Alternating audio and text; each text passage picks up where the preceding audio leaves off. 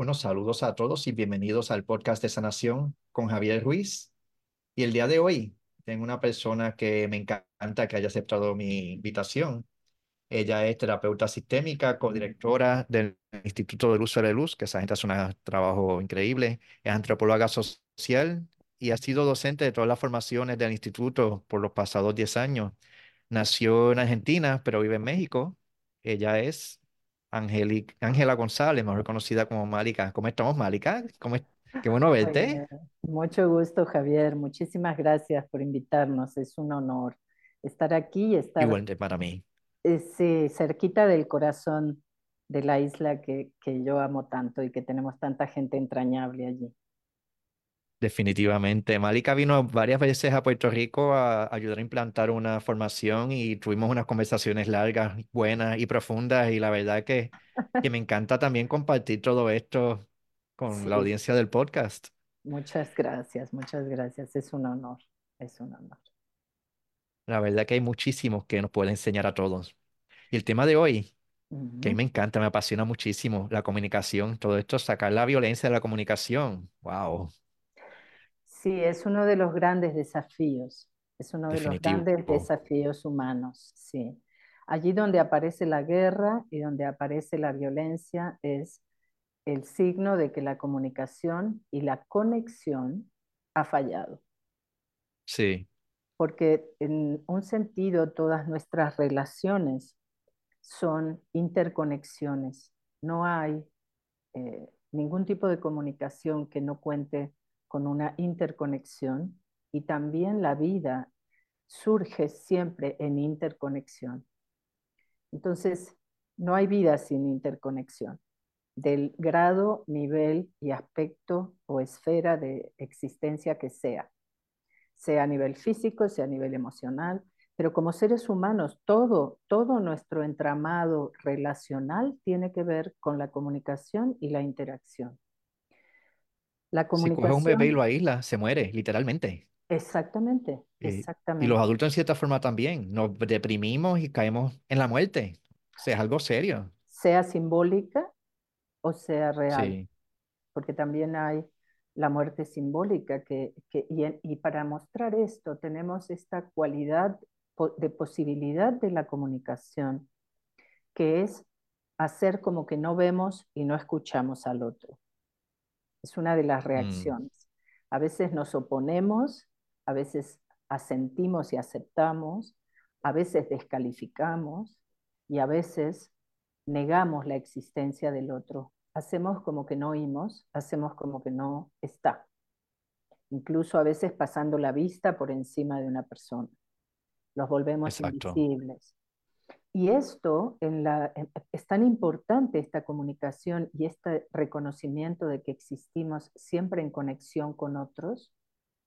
Es tan importante que si tú haces eso a un niño, el niño va a tener severas lesiones en su autoestima y una inseguridad constante. Porque, porque nosotros recibimos que somos, nos enteramos a partir de la mirada del otro del gesto del otro, de la palabra del otro, que ese otro importantísimo en la primera etapa es la madre y es el padre y los hermanos y la familia. Wow. Entonces no es cualquier cosa la comunicación, pero la damos por sentada. Esto es parte de lo que hacemos. Y confundimos las diferentes eh, esferas o niveles o dimensiones de, de la comunicación.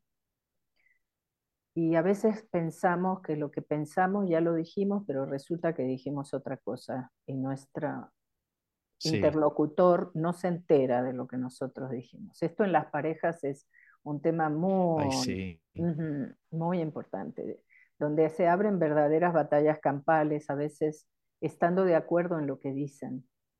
Entonces, está, Exacto. ujú, está el nivel de la relación, digamos, ¿no? Y las comunicaciones generan relación y la repetición de una relación con sus características genera un vínculo. Entonces nosotros nos podemos preguntar, y es útil hacerlo, ¿qué tipo de relación y en qué dinámicas de relación yo entro con los otros? ¿Dónde están las áreas en donde yo entro en conflicto? dónde están las áreas donde yo me siento herida o herido. Y así podemos tener, podemos como tirar del hilo de allí y entender qué es el contenido de la comunicación que hacemos y qué es lo que en realidad está recibiendo el otro de lo que yo le doy. Sí. ¿Qué mezclamos? Mezclamos muchos niveles, muchos, muchos, muchos. Mezclamos lo que pensamos, lo mezclamos con lo que creemos, lo mezclamos y no lo distinguimos con lo que sentimos y lo mezclamos y no lo distinguimos de lo que necesitamos. Entonces, al emitir, hay un, eh, eh, en comunicación no violenta, Marshall Rosenberg, que es un libro que les recomiendo a quienes estén interesados en sanar sus relaciones porque es de muy fácil lectura y es muy esclarecedor y es un método muy, muy este, fácil. Bueno, fácil en la teoría, ya a la hora de la práctica la cosa se complica un poquito, pero es posible hacerlo, ¿no?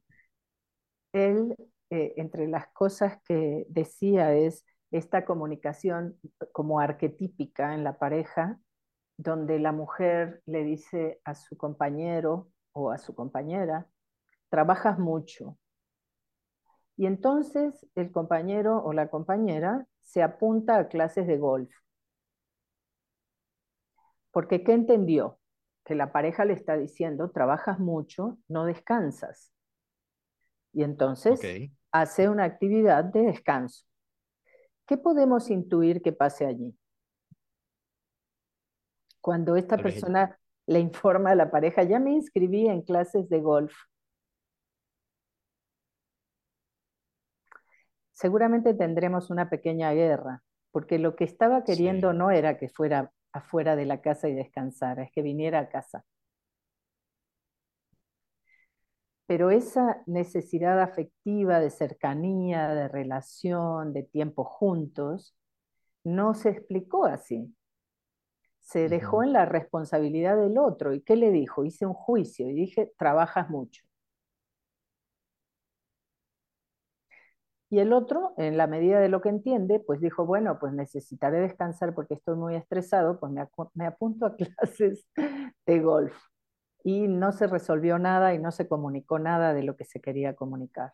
Ella no entiende por qué él hizo eso, lo toma como un desprecio. Él no entiende por qué ella reacciona así y dice, no la entiendo, no sé qué quiere. ¿Qué ah, estás pensando? Los dos están de buena fe. Los dos están de buena fe. No es que uno sea malo y el otro, simplemente pues el mensaje está llegando diferente a lo que ambos están esperando porque no es fiel a la verdad interior. Y esto a veces nos cuesta trabajo, por eso te digo, porque tenemos una mezcla de lo que sentimos con lo que pensamos, con lo que creemos y con lo que necesitamos. No estamos, no hemos sido entrenados para detectar nuestras necesidades. Pensamos que la necesidad es comer, dormir, tener salud, ir al baño, este, y tres cosas más y ya cuando en realidad tenemos un abanico enorme de necesidades de conexión, de celebración, de celebración de la vida, de celebración de la muerte, de seguridad, de calor, tantas como podamos nombrar. Y entonces si no conectamos con eso, el mensaje que salga va a salir a través de esas películas interiores. Y va a salir para obtener una respuesta muchas veces contraria totalmente a lo que esperábamos y pensábamos que estábamos pidiendo. Y ahí viene la frustración. Y ahí viene la violencia, exacto, ahí viene la frustración y con la frustración viene lo que podríamos decir que es un circuito en la relación, es decir, mira, hay una cadena en la comunicación que pasa también por la comunicación interna de mí conmigo, para poder después comunicarle al otro lo que necesito comunicarle. Si dentro de mí no está claro, no me he dicho con desnudez qué estoy necesitando, qué es lo que me molesta cuando algo me molesta, qué es lo que no encuentro cuando algo de la actitud de otro me molesta o me hiere, no puedo transmitirlo de una manera que no sea con una respuesta casi orgánica de frustración, de enojo, de tristeza. Y hay gente que se queda y pelea en la relación y hay gente que se va cuando no encuentra esta conexión. Lo que está fallando es que no puedo conectar de mi corazón al tuyo. Exacto. Y ahí ocurre otra cosa también que es muy importante en la comunicación y que tiene que ver con que pocas veces somos bien conscientes de cuál es el mensaje que hablamos, que, que puede venir eh, oculto y enredado por estos niveles de que no distingo lo que necesito, siento, pienso, creo.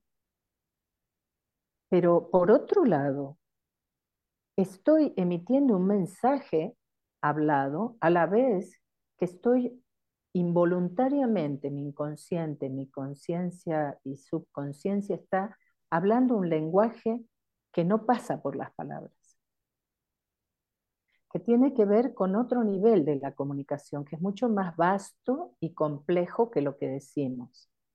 El body language, como se dice, Sí, sí. como, como nos sentimos, el cerebro límbico también, nuestros cerebros se conectan. Exacto, exacto. Entonces, tú haces un gesto que te lleva a un movimiento. Ese movimiento da paso a la acción, que puede ser decir, ay, mira, ya no quiero saber nada. Este gesto, esta acción que hice, llega al interlocutor o, o, por ejemplo, decir, haz como quieras, con un gesto, ¿no? Por un lado te estoy diciendo, haz lo que quieras, pero por otro te estoy diciendo, lo que hagas va a estar mal, ¿eh? Exacto. ¿Sí? Estoy dando un doble mensaje simultáneo que siempre es confuso y muchas veces muy doloroso. Entonces, ¿cómo recibe la persona este, haz lo que quieras? ¿Cómo lo va a recibir? Lo va a leer desde su propia subjetividad. Estamos conscientes de eso, ¿no? Si su madre lo descalificaba, eso va a Mm. ser una cosa terrible para la persona. Va a Lo ser vas a llevar a la herida de la niñez y lo vas a exactamente, sacar del momento presente. O se va a salir, no es uno, pero la persona se sale del exactamente, momento presente. exactamente. Nos salimos y vamos allí donde el dolor no está resuelto en nosotros. ¿Y cómo lo leo y cómo respondo? Nuevamente, a esto que recibí, yo voy a hacer un gesto que va a ser interno, no es externo, un gesto interno que tiene palabras e imágenes. Me voy a acordar cuando, si me entiendes, aunque no lo recuerde en la película del frente, se va a repetir aquí atrás, la película va a correr directamente a la herida de cuando todos en la mesa hablaban, los 14 hermanos, y cuando yo abría la boca, mi mamá decía, cállate. exacto. Y voy a, de ese gesto interno, voy a ir a un movimiento y, y se va a traducir en acción. En una acción que va a estar enraizada en un circuito de violencia, de violencia que puede tener diferentes grados. El golpe o el ataque y la muerte es el último grado extremo de la violencia, pero un acto violento es también, como hablábamos hace rato, cuando alguien te habla y tú pasas la mirada como si aquí no hubiera nadie, hubiera un fantasma. Exacto. Ignorar.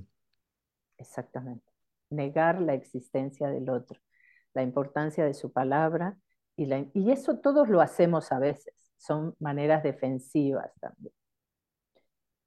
Por otro lado, la dificultad, y ahora con las redes sociales y el WhatsApp y todas estas comunicaciones donde eh, la gente eh, se esconde un poco detrás del telefonillo, Y entonces las parejas terminan por WhatsApp, ¿sí me entiendes?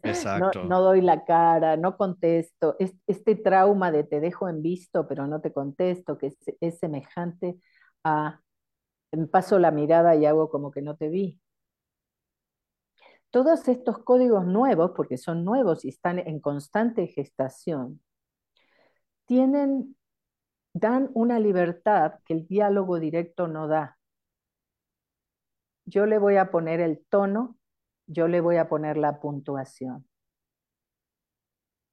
Y esto es muy importante.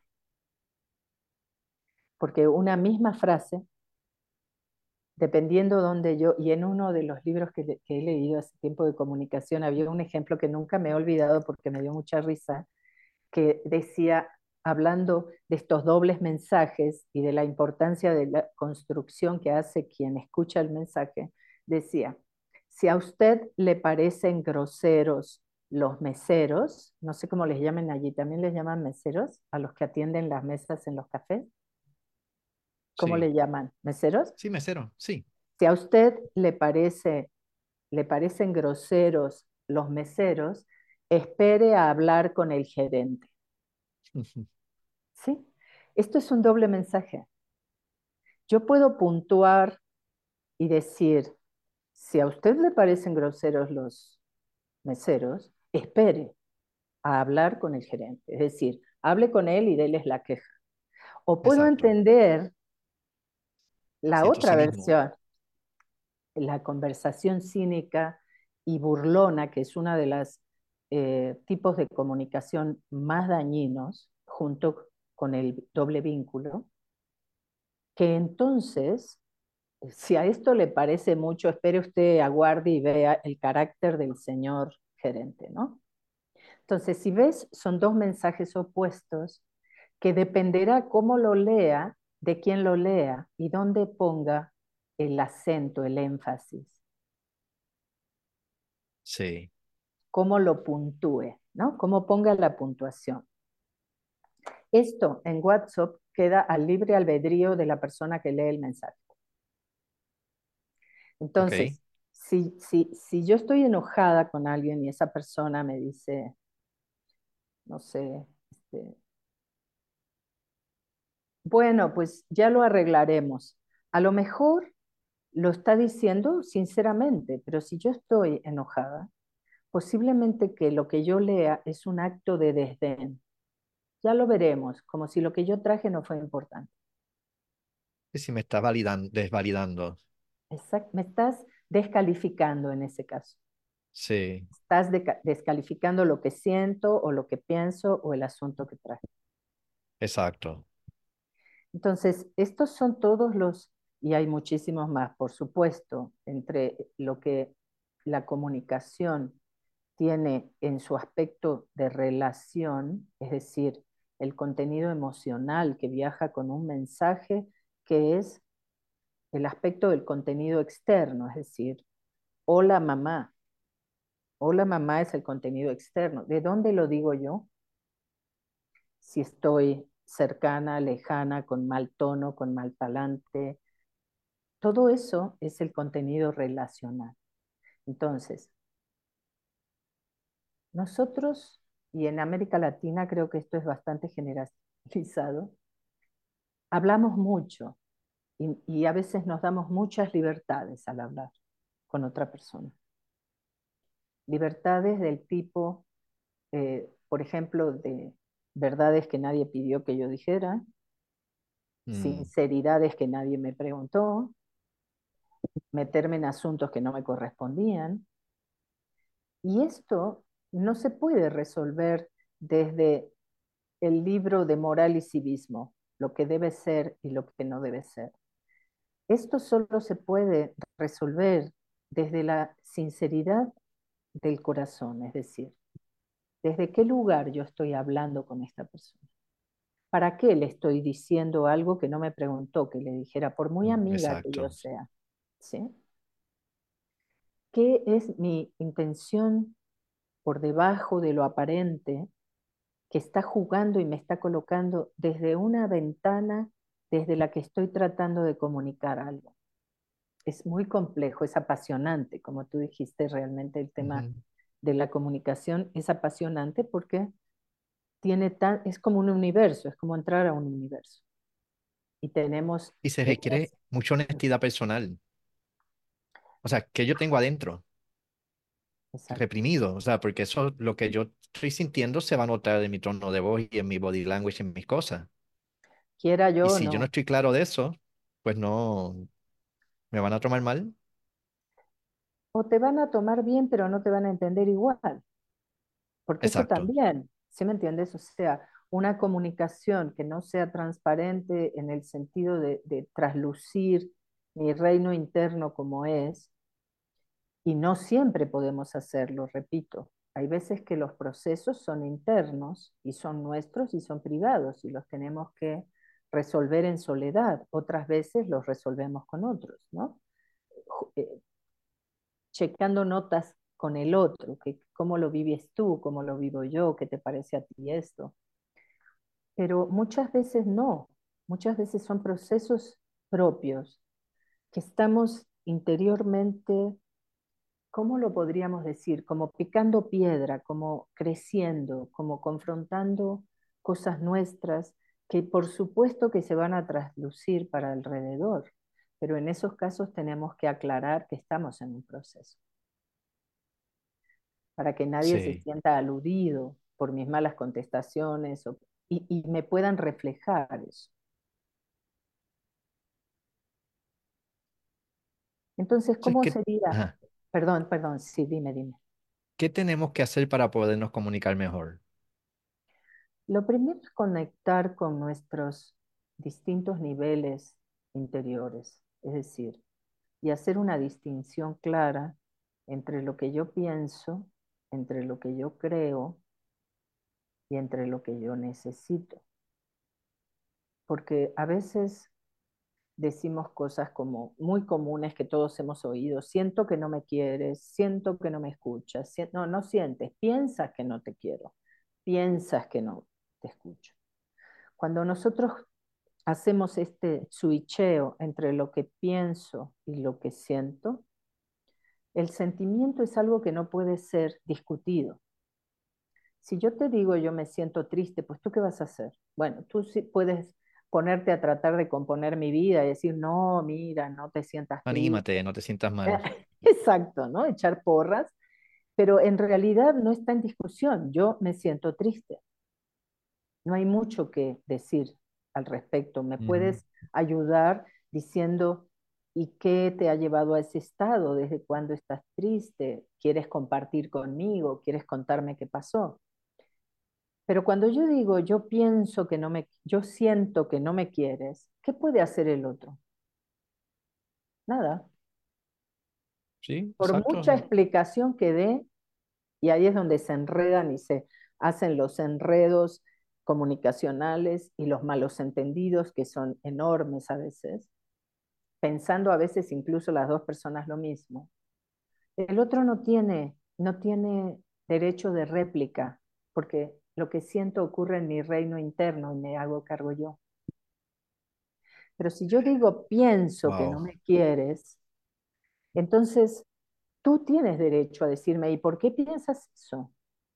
¿Qué hice yo que tú interpretaste como que yo no te quería? ¿Te interesa saber qué es lo que yo siento respecto del afecto contigo o lo que yo pienso? Es muy distinto, ¿ves? Es, es otra, hay otra claridad en lo que converso. Y muchas veces, a veces culturalmente, a veces por el contexto familiar, tenemos que saber qué tipo de juicios y prejuicios hay en nuestras familias respecto de lo que se puede decir y no se puede decir. Ok. Porque a veces eso nos bloquea la comunicación. Hay familias donde lo que se siente no se toca. Y entonces esto sale por otras rutas. Hay familias donde sí, todo se tiene que hablar, absolutamente Exacto. Y entonces a veces nos vamos demasiado para un lado y llega una persona, pareja de uno de los hijos, a la familia, que viene de una familia con otro código, con otro contexto familiar, con otros principios y valores familiares, y se siente totalmente amenazado. Y es juzgado, porque, uy, algo le pasa, uy, esta chica o este chico no habla, uy, quién sabe qué traerá adentro, uy, quién sabe. Y empiezan las suposiciones, las construcciones, lo que suponemos que el otro sabe, quiere o desea. Y nuevamente salimos de nosotros para ir al otro. Exacto. Fíjate, o sea, todo lo que afecta a la comunicación que no tiene que ver con nosotros.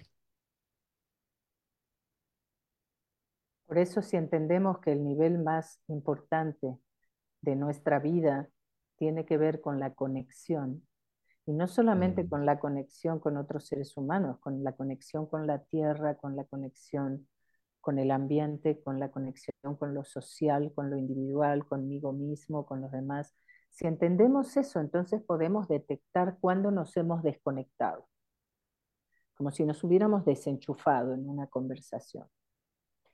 Volviendo al ejemplo, hiciste ese gesto y yo me desconecté, ya no estoy aquí presente contigo, estoy hablando con mi madre, mm, wow, que me decía, cállate.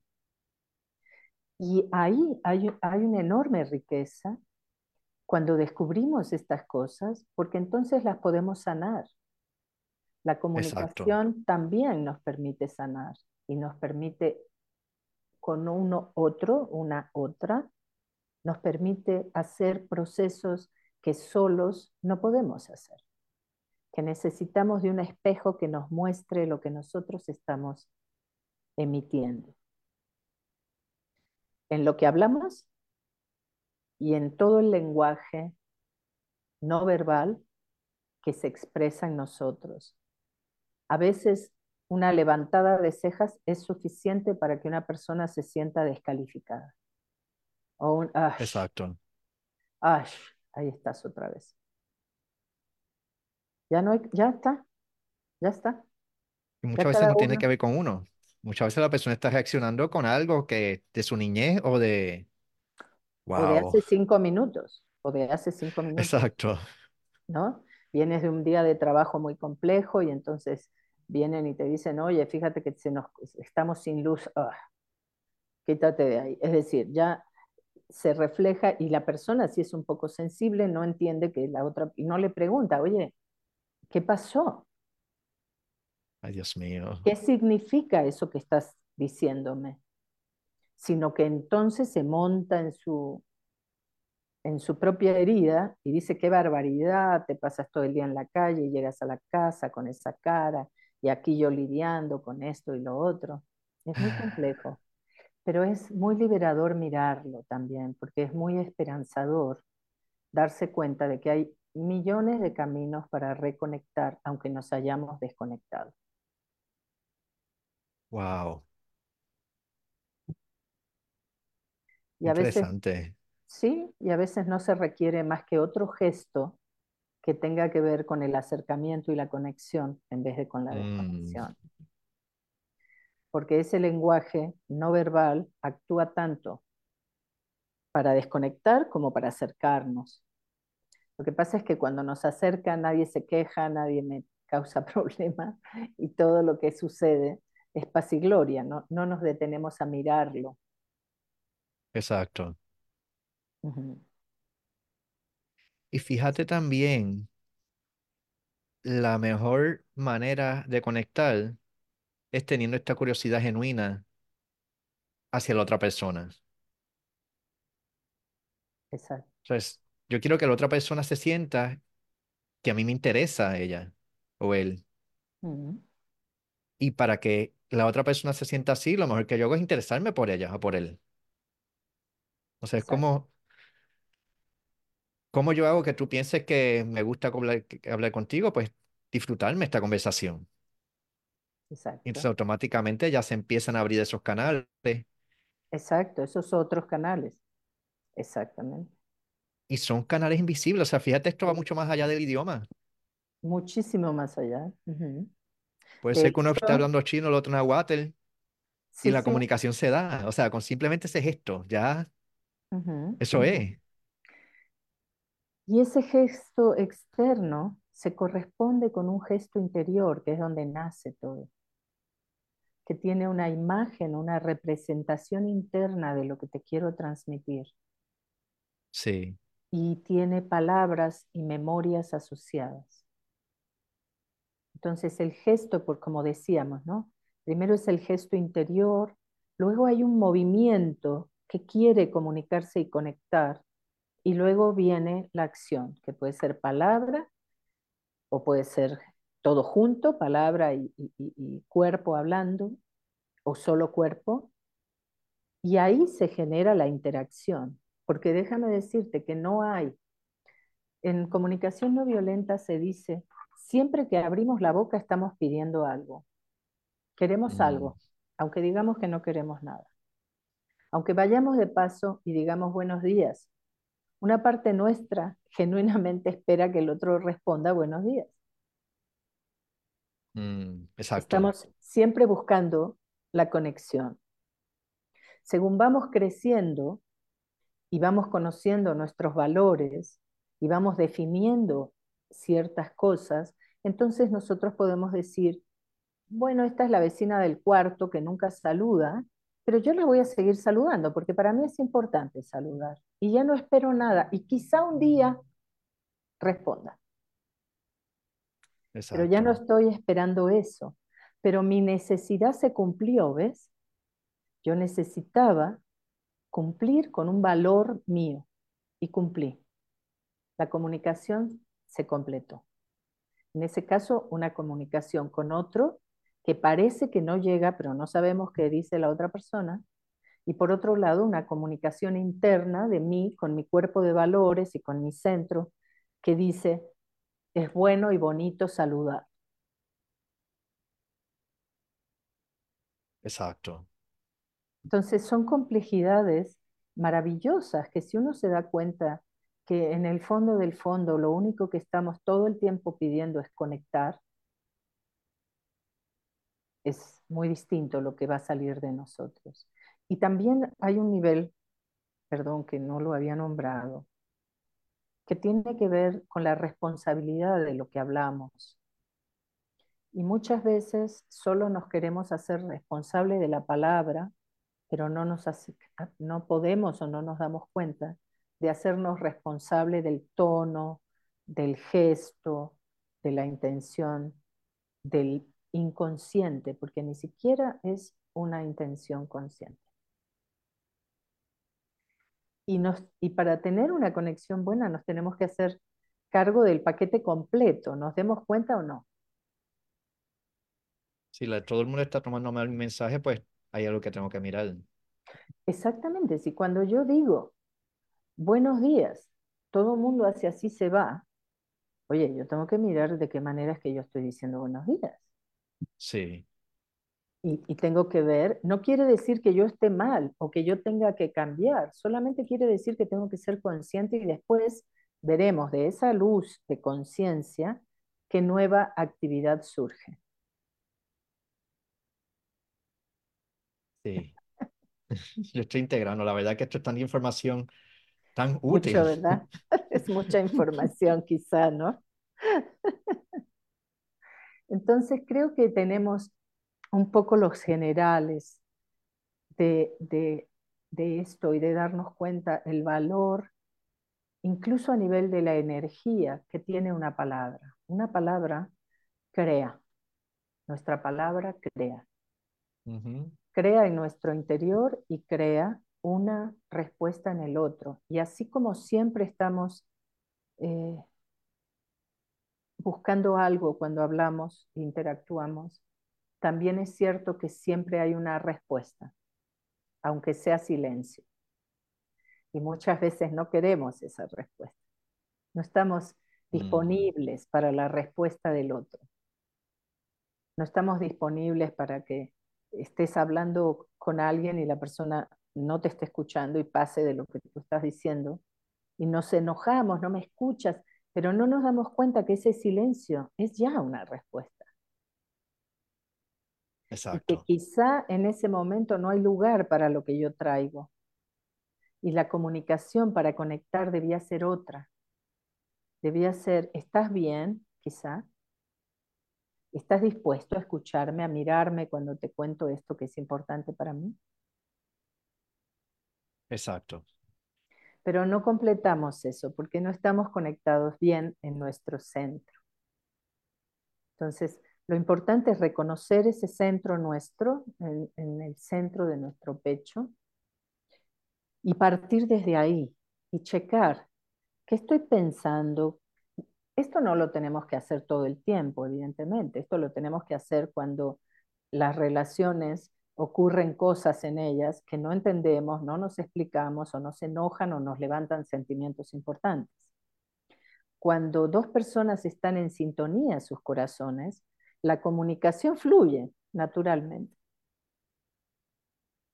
Pero cuando el contexto es diferente de donde venimos, el sentido de lo que decimos puede ser leído de varias maneras, o se ha generado una dinámica relacional con una determinada manera de expresarnos que ya se hizo así la relación, marcó la relación por repetición.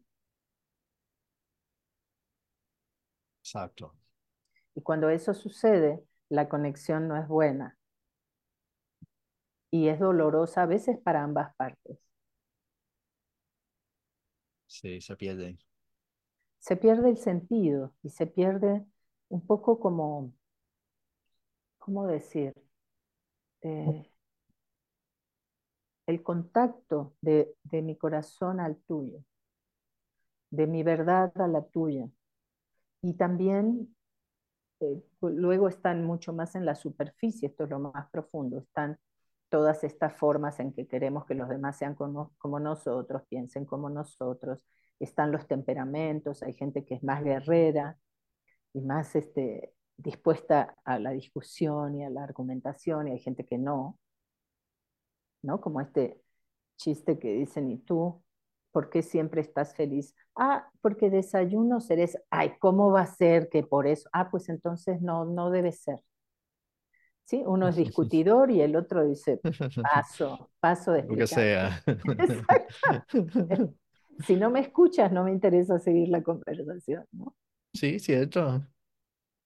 Entonces creo que ahí tenemos como un panorama bastante general del asunto. Wow, yo estoy, yo estoy como tratando de integrar todo lo que me estás diciendo y me hace tanto y tanto sentido, pero a la misma vez observo como tocas unos puntos que me hacen sentido y me llevan a otro lugar, es como que me desconecto y digo, ah, mira, me desconecté, aquí volví. Mm, mm, Y aún estando consciente, me desconecto igual. Sí, así pasa. Así Y así pasa. mismo res- regreso. Exacto. Ahí tiene mucho que ver los sistemas y los tiempos nuestros, el momento existencial, en qué etapa de vida estoy, si estoy atravesando por una complejidad que me trae la edad o que me trae una relación o, o dificultades o un momento de plenitud o asuntos que estoy resolviendo. Vamos con todo. No podemos dejar nada atrás cuando vamos a una comunicación. Llevamos todo. Llevamos Sí, todo puesto. y está bien. Y está bien, claro, y está bien también equivocarnos y enojarnos cuando nos tenemos que enojar. Todo, todo, tiene, todo es legítimo cuando viene de la verdad nuestra. El exacto. punto es cómo lo traducimos y se lo pasamos al otro. El enojo. Voy a agarrar un garrote y le voy a dar en la cabeza, o le voy a decir, esta es mi necesidad, esto es lo que me dolió, esto es lo que sentí, esto es lo que pienso. Y asumir responsabilidad. O sea, en vez de decir, tú me molestas, tú, tú me aprietas los botones, decir, mira, cuando dices eso, yo sobre reacciono. Sí, tengo porque si lo sé o a veces no lo sé. Cuando tú me dices eso, se activa algo en mí, quizá una memoria que me saca del presente y me lleva a otro lugar. exacto. Eso no quiere decir que el otro tenga que aguantar eso por 20 años, pero por lo No, menos ya hay una claridad de que no es una cosa personal. exacto. Todo esto son dimensiones también de, de, vamos a decir, de sabidurías que están ahora al alcance de todos, ¿no? La concepción sistémica de la vida es una concepción mucho más rica que la concepción de somos individuos sueltos por ahí, ¿no? Que si me da la gana ya no pertenezco a mi familia y si no me da la gana, pues sí pertenezco, ¿no? Entonces, esta concepción de unitaria que nos reúne a todos y nos convoca a todos, es una concepción, una visión del mundo y de la realidad mucho más profunda que la otra y que tiene muchas más posibilidades de crecimiento que sentirte solo, aislado, frente a un mundo que parece hostil de esa manera. Y yo entiendo que hacia allá vamos. Como Sí, sociedad estamos pasando de ser adolescentes a ser adultos y o igual que adolescente a mí no me interesa tener hijos ni me interesa estar dándole, regalándole cosas a nadie. Ya adulto dice, ok, ya tengo lo que necesito, ¿qué es lo próximo? Ya aprendí, ahora a quién le enseño. exactamente, Y yo entiendo que la sociedad está en ese proceso. Ya la parte de individuos ha llegado a un punto en que dice, ok, ya tenemos lo que necesitamos, ya no nos vamos a morir de hambre, ya no va a entrar un león a meterse en mi cuarto y comerme, ya no van a, no me voy a envenenar con el agua, pues, ¿qué es lo próximo? Entonces ya miramos a la comunidad. Y en este sentido de común, pero esto tiene que ver con la conexión, ¿ves? Con sentirte interconectado. Y tú o un grupo puede tener para comer y otro grupo no. Pero si tú te, inter, si tú te sabes interconectado y entiendes que el bienestar de ese otro también es el tuyo, que no está aislado el tuyo del del otro, nuevas Exacto. y creativas formas comunitarias se despiertan, aún en los momentos de mayor tensión por causas sociales o cosas como pasó en Puerto Rico con los huracanes, que se, muchas cosas se vieron que quedaron expuestas, que no se veían, pero también mucha humanidad surgió. Es decir, Sí, lo verdaderamente humano se levantó para ayudar, para buscar, para apoyar. Y esto es parte del tesoro de lo que somos en realidad. ¿no? exacto. Muy bien. Wow, qué interesante, Malika. Qué bueno haber estado aquí. A Ay, mí me sí, gustaría, a mí me gustaría, si te parece, hacer una invitación a todos los que nos están oyendo claro que sí.